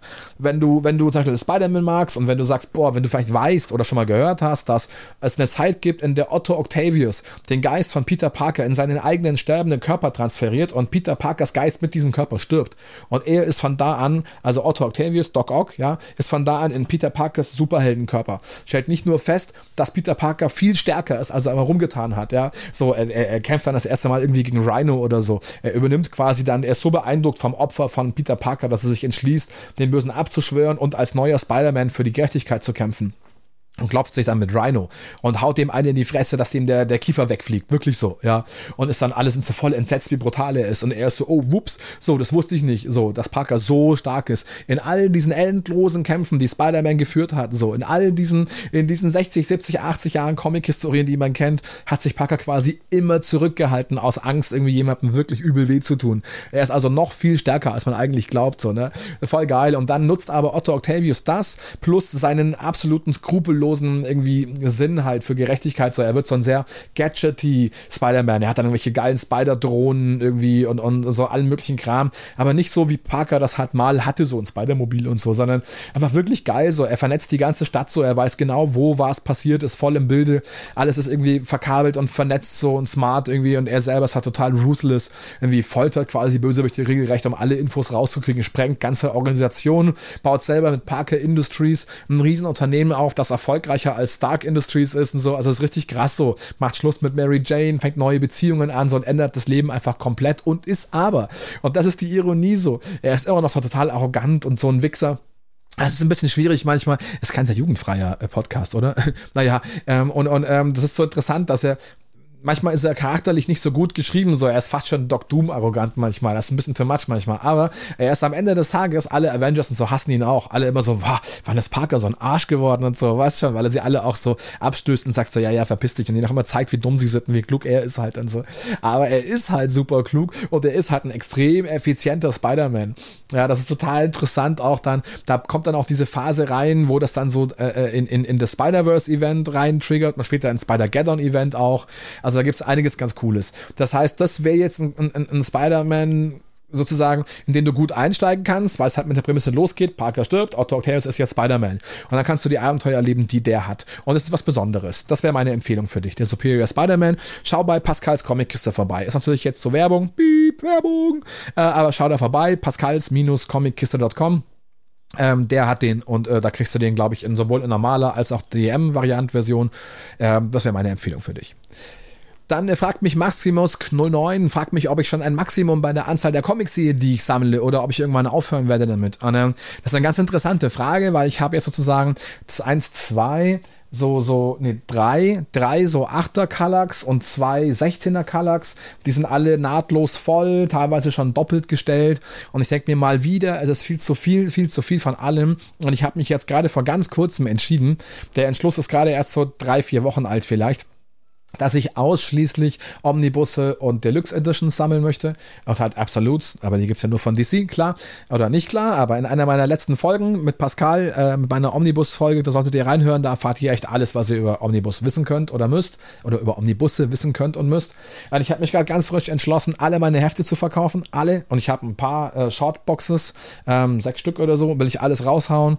Äh, fast alles, was ich irgendwie an Hardcovern da habe, was nicht irgendwie ähm, franco-belgisch ist ist, also alles, was irgendwie amerikanischer, was nicht Omnibus oder Deluxe oder Absolut ist und alles, was nicht franco-belgisch ist. Ein Beispiel wäre jetzt Echo. Ich habe alle Bände von Echo, die es gibt, die würde ich nie verkaufen. Erstens mal liebe ich die Echo-Reihe und ich kann kein Französisch. Das wäre das Original. Das heißt, mir bringt auch da irgendeine schöne französische Deluxe Edition oder so nichts, weil, ne, so, verstehe ich halt nicht. Habe mir eine schöne deutsche Vorzugsausgabe gesichert. Die gefällt mir auch sehr gut mit den großen Schwarz-Weiß-Zeichnungen, sehr geil. Der andere Kram kommt alles weg so. Und alles, was quasi zum Beispiel, ein Beispiel wäre jetzt Black Hammer. Da habe ich auch so ziemlich alles. Und das würde ich gerne tauschen gegen diese zwei oder drei Deluxe Editions, wo dann alles drin ist zum Beispiel. Ne? Aber das soll alles raus. Alle Hefte, alle, alle Softcover, alles raus. Alles so. Ich werde, ähm, könnt ihr mal gucken demnächst irgendwann. Diese ganzen Rezi-Exemplare, die ich habe, werde ich alle verlosen und verschenken. Das kommt alles raus. Äh, ich will so viel raus haben, dass ich nur noch die beiden 16er Kalaxe habe. Die sind schon pretty much voll mit Marvel Omnibussen und noch einen 16er dann eben mit den DC Sachen und dann nichts mehr. Und den Rest laufende Serien will ich nur noch per Marvel Unlimited lesen. Ja, und sobald dieses DC Universe ohne VPN hier in Deutschland normal irgendwie buchbar ist, gerne auch das, damit ich auch mal bei DC ein bisschen nachholen kann und das ist vielleicht noch eine extra Frage, die ich reinschieben kann, warum ich so wenig DC auf dem Kanal mache, ähm, hat einmal den Grund, dass ich mich mit Marvel viel, viel, viel besser auskenne, nicht zuletzt eben wegen der Marvel Unlimited Phase und dass DC auch rechtlich rechtlich problematisch ist. Bei Marvel bin ich klassisch gewitelistet, also da klaue ich kein Material, ich darf das verwenden. Ja, ich bin über die PR-Agentur in Deutschland erstmal an Marvel Deutschland reingetreten, ähm, natürlich auch an die Verlage wie Panini, die das hier vertreten, die ebenfalls bestimmte Regeln dafür haben und aufstellen können und habe mich dann aber über die Agentur wirklich bei ähm, Marvel US, beim originalen Verlag whitelisten lassen. Das heißt sowohl für meine äh, Print-Sachen als auch eben für meine, ähm, meine YouTube-Sachen. Das heißt, ich darf dieses Material verwenden. Also schlecht formuliert, sowohl aus deren Printerzeugnissen, ich darf also Bilder aus Comics verwenden, ich darf aber auch zitieren aus Bewegtbildmaterial. Deswegen kann ich Videos machen wie die zehn spektakulärsten MCU-Kämpfe konnte mir das Material zusammensuchen von Disney Plus zum Beispiel und äh, muss dann auch natürlich untertiteln, wer ist der Rechteinhaber, zum Beispiel steht dann, dann eben dran, keine Ahnung, äh, äh, TV-Serie Falcon and the Winter Soldier, Marvel slash Walt Disney Pictures, irgendwie äh, 2022, äh, 21, wann war es jetzt, ne? Egal. So, aber dann darf ich das tatsächlich verwenden. Äh, bei DC ist das eben nicht so. Bei DC kriege ich eben gar keine Rechte und die striken mich instant, sobald ich nur irgendwie eine Sekunde Bewegtmaterial drin habe. Und das hat mich so ein bisschen bockig gemacht. Ich dürfte das Comic-Material verwenden, allein schon, weil das in den USA unter Fair Use fällt. Zwar gilt Fair Use nicht in Deutschland, aber das in den Staaten sehr wohl gilt, machten die sich keine Mühe, das in irgendeiner Art und Weise zu ahnden. Also dürfte man das hier so weit auch in diesem Rahmen verwenden. Aber ich will dann nicht. Denke ich mir, wenn ihr meint irgendwie, dass ich irgendwie, und ich, ich bin eingeladen worden auf Pressevorführungen und so und wollte dann aus den Trailern halt Bildern zu meiner Review einbinden. Also, ne, dann werde ich schon eingeladen und werde beauftragt mit der Berichterstattung und dann aber gestrikt, wenn ich Bilder aus dem Trailer verwende. Dann habe ich gesagt, nee, könnt mich mal, mache ich nicht. und deswegen äh, mache ich keinen oder so gut wie keinen DC-Kram. Vielleicht mache ich mal einen Spot-on über ein, zwei DC-Charaktere. Ich habe ja mal einen Spot-on Dr. Manhattan gemacht. Naja. Also das Maximum der Anzahl der Comics, Maximas, es ist im Grunde erreicht. Also ich will nur noch entsprechend Omnibusse und, und Deluxe Editions. Ich nehme an, meine Sammlung, ich habe jetzt so 60 Omnibusse Marvel und, und 20 DC oder so. Das wird sich noch verdoppeln oder verdreifachen irgendwie, aber irgendwann ist auch da ein Ende. Und ich will schon so Neuerscheinungen eher auf, auf also digital mir weiterhin gönnen. Das heißt, viel, viel mehr soll es nicht mehr werden. Ähm, Janja hat mich gefragt, oder hast du Mahmoud, Entschuldigung, aber deine Janja Mahmoud Abus hat mich gefragt, wie alt ich das erste Mal war. Das haben wir, glaube ich, jetzt schon somit abgehakt, oder? Ich war, keine Ahnung, vier oder fünf, habe ich die ersten Comics dann eben damals in die Hand gekriegt. Ähm, Creighton habe ich das auch gefragt. Gruß geht raus. Creighton, auch ein, auch ein ganz interessanter ähm, ähm, Comic-YouTuber, könnt ihr auch mal reingucken, wenn ihr möchtet. Der erste Comic war eben äh, Spider-Man, also, oder, ne, ist wie gesagt, also der erste Superhelden-Marvel-Comic irgendwie war Spider-Man. Der aller aller, allererste Comic war vermutlich irgendwie Asterix und Obelix oder Lucky Luke. Das dürfte das erste sein, was ich mit vier oder fünf jemals überhaupt in der Hand irgendwie so hatte. Ne? Ah, und dann, wie gesagt, eben hier diese Gespenstergeschichten meiner Tante, irgendwie Conan. So, das waren so die ganz frühen Sachen, lustige Taschenbücher, ein paar. So, also das genaue Exemplar könnte ich dir gar nicht benennen, aber für mich war damals dieses Spider-Man, ich weiß nur nicht jetzt irgendwie welches Heft, welche Ausgabe das war, aber es war eins, ähm, es war eben eins in diesem komischen Format von Condor und das war aber eine Story, wo er auf dem Cover war er zwar im rot-blauen Kostüm, aber drin hatte er auch dann eine Zeit lang das schwarze Kostüm an. Nicht den Symbionten, sondern wirklich diese Felicia Hardy-Zeit irgendwie. Irgendwas war da, ich äh, frage mich nicht mehr, aber irgendwie sowas ist in meinem, ist in meinem Kopf hängen geblieben. Und eben Westküstenrecher. Und Westküstenrecher, das war dann die Zeit, also West Coast Avengers, obviously, in der, in der äh, äh, Hank Pym Ultron erschaffen hat. War also auch eine ganz, ganz spannende Zeit eigentlich, muss ich sagen. Ähm, äh, Frage war auch noch, ob ich irgendwann mal dem Venom äh, äh Cates Run, also dem letzten hier, Venomnibus, äh, inklusive auch dem King in Black Event und so, äh, ob ich dem auch eine eigene Folge widmen könnte. Äh, genau wie bei der Klonsaga, das könnte man machen. Das wir, wenn euch das interessiert, das können wir machen. Das ist ein ganz toller Omnibus. Ähm, ich, ich, ich, weiß gar nicht, habe ich nicht eine Review über den schon gemacht? Wenn nicht, können wir das mal machen. Ähm, das ist so, ähm, ist ein sehr schöner Omnibus, eine sehr schöne Storyline eigentlich. Und ich bin nicht mal der größte Venom-Fan, aber das können wir auf, auf jeden Fall machen. So, dann hat mich Ajung gefragt, äh, ob ich selber eben gerne einen richtigen Comicladen hätte, aber ich glaube, das haben wir schon so ein bisschen geklärt. Also nee, hätte ich nicht gerne. Äh, einfach, weil es so Sachen gibt wie Buchpreisbindung und so. Du kannst ja nicht die Preise irgendwie selber ausloten. Billiger als die Konkurrenz oder teurer sein, das geht ja alles nicht. Also von dem her, ähm, nee, ich glaube, da wäre mir die Gewinnmarge zu klein, das Risiko zu hoch, die Auflagen, die Pacht und so, so Kram, das, pff, nee, sehe seh ich mich gar nicht. Online vielleicht, aber auch da sehe ich an Beispielen wie Pascals Comickiste, mit dem ich auch befreundet befreundet bin, äh, wie unglaublich viel Arbeit der da auch reinsteckt. Also pff, ja, ich glaube, dafür bin ich nicht geboren, ja. Ähm, dann wurde ich noch gefragt, was meine Lieblingsevents sind bei Marvel und wieso. Ähm, muss ich sagen, also House of M fand ich damals, also zusammen mit Avengers Disassembled, fand ich genial. Vor allem, weil Avengers Disassembled das erste Mal war, dass ich Marvel so kompromisslos erlebt hatte. Also, dass da Figuren sterben irgendwie, ne? Da stirbt wie Vision stirbt, Jack of Hearts stirbt, Hawkeye stirbt. Und das ist irgendwie in den ersten zehn Seiten so. Das fand ich schon geil. Und dann haben sie da später in dieser ganzen hier Kids Crusade und diesem ganzen Iron Lad Kang-Kram noch so rückwärts mit verbunden und so. Das, das hat mir irgendwie gut gefallen. Es war connected, es war hart irgendwie. Äh, war eine krasse Storyline, die dich in eine ganz andere Welt geworfen hat irgendwie. Und da gibt es so epische Momente für mich, wie am Ende als Magneto rausfindet, wer wirklich schuld ist, wenn der in diesem, in dieser Explosion aus Metall durch die Luft läuft und so, what have you done? So, das sind so epische Momente für mich, die finde ich halt übelst geil. Ähm, ähnlich ist auf jeden Fall halt Time Runs Out und dann eben entsprechend äh, äh, Secret Wars mit God Emperor Doom. Who dares to stand before us? It's I, Doom. Ah, so geil, Mann. Das fand ich sehr gut. Ich habe aber auch geliebt, wirklich geliebt, habe ich die ganze, die ganze Storyline nach, äh, oder eben die Secret Invasion Storyline, also die echte, also an, anders. An, ich muss es wieder anders sagen. Pass auf. Secret Invasion, mega geil, mit allen Konsequenzen, die danach kamen, fand ich großartig. Und dann habe ich auch absolut geliebt dann die ganze Phase danach mit Norman Osborn dann als, als Shieldleiter. Die ganze Dark Avengers Zeit so. Übelst gut. Moonstone ist so ein geiler Charakter von den Thunderbolts. War so cool, dass sie als Captain Marvel aufgetreten ist. Ja, fand ich geil. Oder, oder hier McGargan, der ehemalige Scorpion, der dann den Venom-Symbionten hat und halt einfach alles frisst und so riesig wird. Und der Sentry. Brian Michael Bendis Sentry in der Zeit bei den New Avengers natürlich. Ähm, dann das Siege-Event, wo der der Sentry im Alleingang ganz Asgard zerstört und so und am Ende Thor regelrecht zwingt ihn zu erschlagen. So, Thor hätte ihn nie besiegen können, aber er hat sich quasi ergeben und gesagt, töte mich, bevor The Void kommt und alles umbringt und das Universum auslöscht.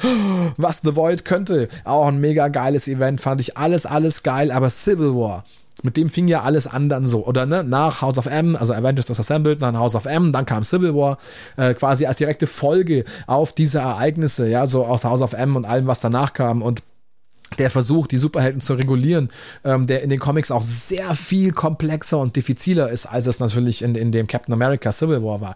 Da kloppen sich irgendwie 20 Leute am Flughafen, ist lächerlich. also, da sind in jedem Panel in dem Comic-Event mehr Leute beteiligt, so, da geht's richtig krass ab, da geht's um Verrat, da geht's darum, dass die Regierungsseite furchtbare Sachen macht mit ihren Gefängnissen in der Negative Zone und so und wie da äh, aber auch schon Leute eigentlich schon heimlich unterwandert sind von den Skrull und äh, weil, weil der Civil War quasi von denen politisch motiviert ist, weil die eben die Superhelden Community entzweien wollten. Das alles funktioniert im Nachhinein in diesem großen Story Arc so unglaublich gut und ähm, am Ende in den Comics ist es so, dass Iron Man einfach recht hat. Ja, oder, oder äh, es ist ambivalenter. So, anders. Im, Im Film hat Iron Man auf jeden Fall recht. Ja, auf jeden Fall. Captain America kann sich nicht aussuchen, welche Gesetze er jetzt gut findet oder nicht. Und weil jetzt dieses neue Gesetz seinen, seinen Homie irgendwie äh, ins Gefängnis bringen würde, will er das nicht. Das ist lächerlich. er hat natürlich nicht recht so. Aber in den Comics ist es so diffiziler, weil quasi in den, in den Comics geht es nicht nur darum, sondern da steht diese Frage viel mehr im Vordergrund, dass Captain America sagt, wir Superhelden, wir sind ja die Institution, die für die Bürger da ist und die eben nicht nach den Interessen von Lobbys und von Industrie und, und, und großen Firmen und Mafiosi und Regierungen arbeitet, sondern wir entscheiden, wo wir das sind. Nur deshalb gibt es einen Friendly Neighborhood Spider-Man. Ist ja, ne, Tony Stark bringt ja Parker dann dazu, sozusagen sich öffentlich zu demaskieren und so. Äh, und später ist dann Spider-Man doch dann wieder auf Caps Seite und so. Aber das sind so Sachen irgendwie, die, die sind halt irre komplex irgendwie und, und auf der anderen Seite machen eben, macht eben die, die Pro-Registrierungsseite eigentlich auch viel Mist, indem sie schlecht und falsch und viel zu brutal vorgehen gegen die, die Superhelden, die nicht mitmachen wollen, aber am Ende ist der große Clou ja, dass Iron Man am Ende, er weiß schon, also Tony Stark weiß schon, dass er am Ende als, als Leiter von S.H.I.E.L.D. aus dieser Sache hervorgehen wird und dass bei ihm alle Daten zusammenkommen, ja, sozusagen. Und ähm, warum Captain America quasi auch in den Comics Unrecht hat am Ende ist, weil sich alle registrieren lassen müssen einfach. Aber niemand muss das öffentlich tun wie Peter Parker. Alle müssen nur zur Shield gehen, sagen halt, keine Ahnung, mein Name ist, was weiß ich, völlig wurscht ist eben, Peter Parker, Spider-Man, ja. So, und dann arbeitet er halt für die Regierung. Aber die Welt hätte nicht erfahren, dass er jetzt Peter Parker ist. Seine Geheimidentität wäre, Identität, sorry, wäre weiterhin sicher gewesen. Das geht immer so ein bisschen unter sozusagen halt, ne. Aber dann gibt's Probleme. Dann gibt's erste Leaks sozusagen halt, wer irgendwelche Superhelden sind und dann werden die von irgendwelchen Mobs zu Hause überfallen und halt Zeit totgeschlagen. Also da gibt's verschiedene Geschichten und dazu gibt's die ganze Geschichte, die es ins Rollen gebracht hat, rund um, um Pa- Speedball und später halt äh, Penance genannt, der dann in dieser, mit, mit zusammen mit Nitro so, eine, so, so einen ganzen Ort irgendwie auslöscht äh, und darunter auch halt so eine Schule und so mit vielen kleinen Kindern. Warum, das ist so ganz komplex so, die ganze Nation hasst den dann und er sich selber auch und äh, über all das, was auch politische Motivationen sind, wer da dahinter steckt, da gibt's so ein Tie-In, das hieß Civil War Frontlines, da geht's um diese beiden Reporter, um, äh, äh, boah, wie heißen sie halt, das Mädchen, das immer auf Spider-Man steht und, und Robert Urich auf jeden Fall, ja, und die beiden arbeiten zusammen und, und, und äh, uncovern halt diese politischen Interessen, die eigentlich dahinter stehen. Und das ist eins der besten Tie-Ins, die ich je gelesen habe. Das ist so ähnlich wie dieses, welches ist denn das? Es gibt ein Tie-In zu, zu World War Hulk. Ähm, und das erklärt irgendwie, ähm, dass eigentlich Tony Stark so ein Gas entwickelt hat, das tatsächlich den Hulk äh, besiegen kann, weil es, ihn, weil es irgendwie so auf ihn abgestimmt ist mit irgendwelchen geheimen Zutaten so, dass er auf jeden Fall davon halt einfach austickt, so vielleicht nicht stirbt, aber auf jeden Fall so in ein Koma fällt und dann war's das halt. Und ähm, im Kampf hat dann Tony Stark so einen neuen Hulkbuster, der in Sekundenschnelle vom wütenden Worldbreaker Hulk komplett zerlegt wird. Ja, hier, also komplett kaputt gemacht. Ähm, äh, ab- und, und Stark wundert sich, warum das nicht funktioniert hat, aber dann geht der Kampf halt schon weiter. Und wenn du dieses Tie-In nicht kennst, fällt dir das gar nicht auf. Aber in diesem Tie-In wird erklärt, wie es wieder Interessen gibt, so von der Politik gesponsert, wie jemand dieses, dieses Mittel, das Stark benutzen will, vorher irgendwie kompromittiert und irgendwie austauscht und so. Und dadurch funktioniert es nicht wie vorgesehen und nur deswegen klappt es nicht. Sonst hätte Tony Stark gleich im ersten Kontakt quasi den Hulk ausgeschaltet und es hätte keinen World War Hulk gegeben. Solche Tie-Ins gibt es auch für Civil War und die machen das Ganze dann richtig gut. Deswegen ist die lange Antwort, dass Civil War mein Lieblingsevent ist, aber auch die nächsten drei, vier, fünf Events, die darauf folgen, fand ich alle großartig. Äh, und dann wäre noch vielleicht zu nennen Jason Aaron's Run auf Tor.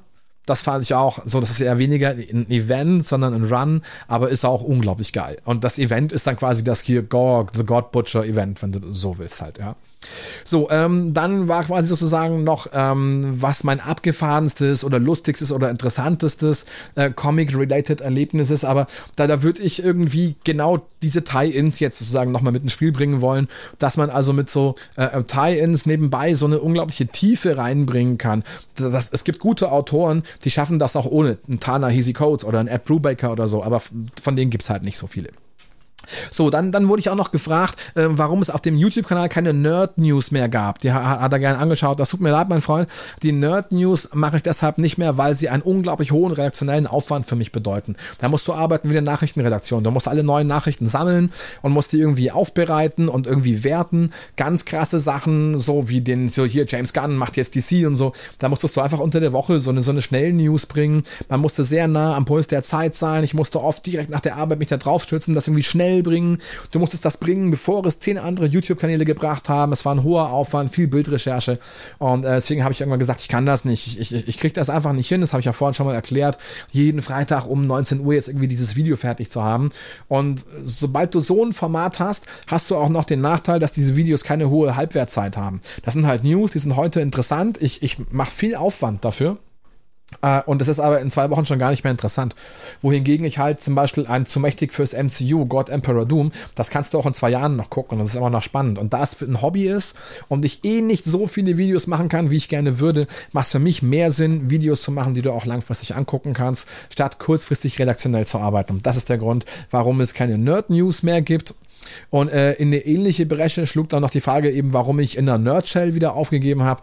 Das habe ich ja vorhin jetzt schon mal angekündigt das, oder äh, angesprochen. Das war kein Format, das war wirklich äh, die, der Versuch, damals meinen Kanal umzubenennen. Das war damals dann nach 2019, hatte ich dann die lange Pause mit den Kindern und ähm, dann so, dass sie dann so ein Jahr alt waren und mal das Allergröbste so in Sachen Aufwand irgendwie durch war, ähm, wollte ich wieder anfangen und habe einfach gemerkt, dass der YouTube-Algorithmus mich ausgespuckt hat. Ja, ich habe teilweise nicht mal mehr 500 Aufrufe gemacht. Und dann dachte ich, vielleicht kann ich irgendwie mit so einem Rebranding der Sache so einen frischen Touch geben, mir auch diese ewige Frage, ob ich einen Comicladen habe, ersparen.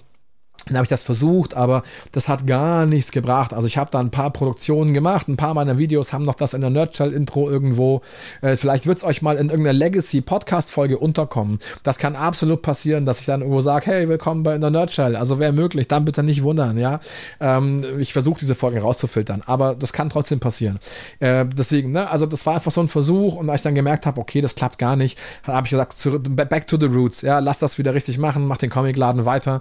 Da gibt's Leute, Leute, die haben das gar nicht gerafft, dass was passiert ist zwischendrin. Gab Leute, als ich mein erstes Comicladen-Video wieder hatte, das hat direkt wieder 2000 Views oder 3000 Views gemacht irgendwie, ja. Und da hatte ich noch 20.000 Abos nur in Anführungsstrichen oder so, ja. Ähm, inzwischen habe ich ja dann doch wieder jetzt ein paar über 10.000 dazu gewonnen in den letzten Monaten und so, aber ähm, ja, war dann trotzdem, hat, jemand hat dann geschrieben, so, hey, endlich wieder Videos und so. Und ich habe dir gesagt, hey, ich habe im letzten halben Jahr auch Videos gemacht, so. Habe ja auch mal ein, zwei andere Formate versucht, so zehn Fakten über die Erde oder so ein Kram, weil ich auch gern so Faktenvideos machen würde. Aber jetzt mache ich halt wieder Faktenvideos über Comics unter der Comicladen und das ist auch gut so. Ähm, dann quasi sozusagen die, die fast schon, oder zwei Fragen habe ich jetzt noch für euch. Äh, einmal wurde ich dann noch gefragt, eben da ich die Comics sehr gut kenne, was ich glaube, wie und wann Dr. Doom ins MCU kommen wird und ob das ein Ast ist, das sich Marvel im Ärmel hält. Und ich glaube ja, auf jeden Fall, weil ähm, die natürlich immer noch dieses riesengroße Schurkenproblem haben. Ne? Jetzt hätten sie natürlich mit Jonathan Majors und Kang jemanden gehabt, der wieder eine große Zeit im MCU tragen kann, aber der ist quasi Geschichte wegen dieser ganzen häuslichen Gewaltskandale da um, um ihn herum. Ich glaube, das ist nicht mal erwiesen, dass er was gemacht hat. Er ist dann nur in irgendwas verwickelt und so, aber ihr wisst, wie die Branche heute ist. Cancel it. Ähm, von dem wird man, wenn es dumm läuft, nicht mehr viel hören. Also wäre Dr. Doom vielleicht jemand so, der ein bisschen auf die Kacke hauen könnte. Aber ich habe auch Gerüchte gehört, dass man so irgendwas mit dem Beyonder verfilmen will. Also ich, tja, keine Ahnung. Also ich, ich glaube, dass man sich als Ass im Ärmel hält. Ja.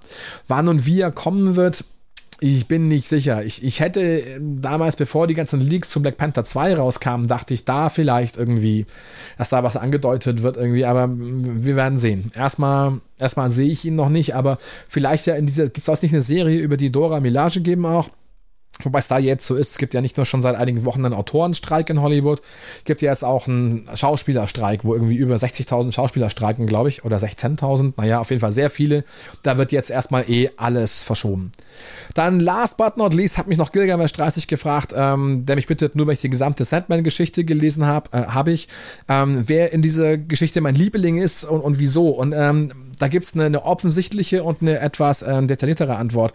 Die offensichtliche Antwort wäre Lucifer. Ich finde Lucifer großartig. Ich habe auch die Lucifer Omnibusse dann hier. Ja, ich finde, dass das, ähm, also hier von, von Mike Carey und Peter Gross und ich finde, dass das ähm, großartige ähm, Comics sind. Ich fahre auf den Charakter voll ab, weil der nicht ganz so verträumt ist wie die Sandman-Sachen dann, aber äh, ähnlich philosophisch, aber ein bisschen konsequenter und ein bisschen zynischer, wie ich mich manchmal vielleicht wahrnehme. Nicht, dass ich mich um Gottes Willen irgendwie ne, so damit irgendwie identifiziere, aber aber es gibt halt so ein, zwei Sachen, die ich sehr sympathisch finde und ähm, das, das gefällt mir. Also einen gewissen Grad der Identifikation hat man ja immer, aber ich will nicht der Teufel sein, ja, nur um das klarzustellen. Aber den Charakter finde ich halt sehr spannend, aber es gibt auch so eine kleine Liebhaberantwort und die würde lauten Robert Gatling. Und damit das jetzt nicht nur der Gilgamesh versteht oder die, die Sandman gelesen haben, es gibt irgendwie im ersten Sandman Omnibus, also ich habe die ersten beiden gelesen, den dritten noch nicht, aber das ist ja eher so eine Geschichtensammlung, also von dem her, ne, so ähm, eher so eine Anthologie quasi, ein bisschen extra Material und so. Aber ähm, das ist im ersten Omnibus, aber erst so in der Hälfte oder so, da ist diese große Story dann schon vorbei mit McGee und, und diesem Bistro und, und äh, wie er seine Artefakte wieder besorgt, das Rededuell in der Hölle und so weiter, das ist alles durch. Er ist also wieder Dream und super stark und äh, er redet dann irgendwie, wie ist denn das? Er redet mit seiner Schwester, mit Death, glaube ich. Und, und sie erinnern sich so zurück, ähm, der ist irgendwann mal im Mittelalter in, in der Kneipe, also Dream, ja, der, der, der, der, der, ja, Schlaf, Morpheus, wie, wie immer ihr nennen wollt, die, die Verkörperung des Universums, eine der sieben Konstanten irgendwie im, im Universum, ähm, der Schlaf eben, Dream, also der Traum sozusagen, und ähm, er ist in dieser Avatar-Verkörperung immer so bleich, so, ne, sieht ein bisschen aus wie hier Eric Draven, The Crow und so, und sitzt halt irgendwo im, im Mittelalter oder was weiß ich, in der Renaissance, wurscht, irgendwie halt sitzt er irgendwo und hört so ein paar Leuten an dem Tisch zu, so ein paar einfachen Kaufleuten oder Bauern, die da reden und sagen, ja, jeder muss mal sterben, also der Charakter heißt Robert Gatling, okay, und dieser Robert Gatling sitzt dann eben am Tisch und sagt, ich habe keinen Bock so, ich will nicht sterben so, ich, ich, ich steig aus, ich mach's einfach nicht mit so, ihr könnt ja sterben, wenn ihr Bock drauf habt, so, pff, ich mach's nicht, Mann, ich werde einfach niemals sterben, ich will einfach nicht. Und, und dann sagt eben seine Schwester der Tod so, hier, schau mal, klingt doch interessant so, hast du Bock drauf? Und er sagt so, ja, klar, Logo. Und hat das quasi so mit ihrem Segen so im Griff, dass er halt dann hingeht und sagt so, hey, ich habe gerade gehört so, dass du für immer leben willst. Und er so, ja, genau. Und sagt er, okay, machen wir so. Äh, gönn, das Geschenk kriegst du von mir jetzt hiermit und in genau 100 Jahren treffen wir uns genau wieder hier und du sagst mir, wie es so gelaufen ist. Und das machen die auch. Also alle lachen dann erstmal so rum, so, hä, wer war denn der Typ und so. Naja, und 100 Jahre später halt gibt's immer noch dieses, dieses Gasthaus und, und Dream sitzt schon da, der Typ kommt total aufgeregt zurück und sagt, Alter, was ist los? Ich bin ja wirklich, ich bin nicht gealtert, ich bin wirklich 100 Jahre lang nicht gestorben, ich sollte längst tot sein. Wie, ich dachte, du verarscht mich, aber du bist jetzt nicht der Teufel oder so, oder? Ich habe jetzt keinen Pakt gemacht. Und der so, nein, nein, passt schon, das ist so ein Geschenk, ich bin neugierig, ich will sehen, was passiert so. Und wie ging's dir denn? Und er so, ja, mir ging's mega gut, also, also irgendwie, ne, ich hatte so viel Zeit für alles, irgendwie, habe viele coole Geschäfte gemacht und geile Kontakte, ich find's mega. Und dachte ihm, okay, also nochmal 100 Jahre. Und er so, ja klar, so 100 Jahre, gleicher Platz, gleicher Ort. Und dann treffen sie sich wieder. Und er ist halt total am Ende so, weißt schon, er ist super krank irgendwie und, und unglaublich hungrig so. Es ist so die Zeit der Hungersnöte. Und er sagt auch so, hey Alter, weißt du so, wie furchtbar das ist, was so viel Hunger man haben kann, wenn man verhungert, aber du kannst nicht sterben. Ja, so, das ist so wie krass halt. Und ich bin total krank und es lief gut, aber irgendwie, ich habe Liebe gefunden und, und Kinder und bla bla bla, aber dann äh, sind alle gestorben und alles ganz furchtbar und so. Und dann sagt er halt, okay, also wirst du nicht mehr weiterleben. Er sagt, spinnst du? Doch, klar. Gibt so viel noch. Es kann ja nur besser werden von hier. Doch, auf jeden Fall will ich leben. Und so geht es dann noch zwei, dreimal weiter. Und dir geht es immer besser und mal schlechter. Und irgendwie dann das letzte Mal im 19. Jahrhundert oder so treffen sie sich wieder und er sagt ihm, hey, schau so, ich lebe jetzt schon irgendwie seit 500, 600 Jahren und ich kann dir halt ein paar Sachen sagen. Ich kann dir sagen, Menschen ändern sich nicht, nicht in den wirklich relevanten Sachen, so hier und da ein bisschen, aber wir sind, wer wir sind, sagt er. Und ich werde auch immer leben wollen. Egal was ist, ich werde niemals zu dir sagen so. Ich werde immer sagen, bitte noch 100 Jahre, bitte noch 100 Jahre oder mach 1000 draus so, ja. Sagt er, und du, warum interessiert dich das so? Das hast du doch gewusst so. Du bist Dream, der Schlaf, weißt du schon, Morpheus, so universal, unendlich unendlich und so. Du hast doch gewusst, dass ich niemals draufgeben werde, schon gar nicht in 500 Jahren so. Du bist doch eigentlich nur ein Freund. Darüber streiten die sich dann so und dann haut Dream quasi ab wie so eine beleidigte Leberwurst und Robert Gatling schreit ihm hinterher so, ja, ja, passt schon, wenn du wiederkommst in 100 Jahren, dann komm aber nicht zu mir als so, ne, als Gönner, sondern dann, weil du einen Freund besuchen willst. Ja, und 100 Jahre später kommt dann natürlich Dream. Dann sagt der andere, oh, ich wusste nicht, ob du kommen wirst. Und er sagt so, ja, ja, natürlich, man lässt da Freunde nicht sitzen. So, und die Story, die fand ich übelst geil. Die hat mich ins Herz getroffen, weil ich wie Robert Gatling bin. Ich würde auch noch 100 Jahre, noch 100 Jahre, noch 100, noch eine Million. Ich würde zuschauen, bis der letzte Stern verlöscht. So, es wäre, keine Ahnung, ich würde mir alles ansehen. Ich, aber es werden wir auf eine Art, ja, ohne jetzt philosophisch zu werden. Wir sind aus dem Material, aus dem das Universum besteht. Wir sind aus, aus Molekülen, wir sind aus Kohlenstoff und, und aus, aus, ich weiß nicht, all dem, was, was hier existiert, versteht ihr, aus den Bausteinen des Universums. Wir sind, ja, kohlenstoffbasierte Lebensformen, wir sind aus, aus Wasser größtenteils, also all, alles das, was wir sind, wird sich wieder auflösen in Moleküle und die sind, gehen weiter ins Universum. Und wenn es schon lange uns nicht mehr gibt und unsere Städte und diese Erde und dieses Sonnensystem und diese Galaxie, wenn es das alles nicht mehr gibt und alles auseinandergedriftet ist ins ewige Dunkel, dann werden wir immer noch da sein. Das heißt, wir werden da sein, bis der letzte Stern erlischt und dann, dann beginnt erst das Zeitalter der schwarzen Löcher. All diese ganze Phase bis zum Erlöschen des letzten Sterns, das ist von jetzt an so unvorstellbar viele Nullen. Das sind Zahlen, die kann ich nicht benennen. Es gibt so ein Video, ihr könnt das mal gucken. Das ist irgendwie, ich weiß nicht, in the history of the Universe in der Timelapse oder irgendwie so. Das Video geht eine halbe Stunde, glaube ich, und die Zeit verdoppelt sich alle paar Sekunden irgendwie. Ja, und der fängt irgendwie an mit 100 Jahren und am Ende sind das halt Oktilliarden, Trilliarden, Fantastibazilliarden Jahre, ich weiß nicht. Und dann verlöscht der letzte Stern und dann wird irgendwie so gezeigt, dass das irgendwie erst ein Prozent in der gesamten Geschichte des Universums ist, weil dann das Zeitalter der schwarzen Löcher beginnt. Und das ist noch viel monströser und gigantischer und riesiger. Nur weil es im Dunkeln spielt, größtenteils, ist es nicht weniger beeindruckend. Ich würde mir alles anschauen. Ich wäre auf ewig Robert Gatling. Und deswegen hat die Geschichte mich damals wirklich so ins Herz getroffen und deswegen ist das meine liebste Sandman-Geschichte. Meine liebsten Zuhörer seid ihr. Ich danke euch viel, viel, vielmals fürs Zuhören. Eine Stunde zehn, wow. Ähm, lasst mich auf jeden Fall wissen an feedback at der-comicladen.de oder bei Instagram oder bei YouTube oder egal, wo ihr Bock drauf habt, ob euch diese Folge gefallen hat. Wollt ihr sowas wieder haben? Schickt mir weiterhin eure Fragen, dann machen wir zumindest diesen Frageteil immer wieder. Lasst mich wissen, was euch noch interessiert. Tut mir den Gefallen. Außerdem habt noch einen richtig geilen Tag. Lasst es euch gut gehen. Bleibt gesund. Vielen Dank. Auf Wiederhören. Popkultur in Reinkultur.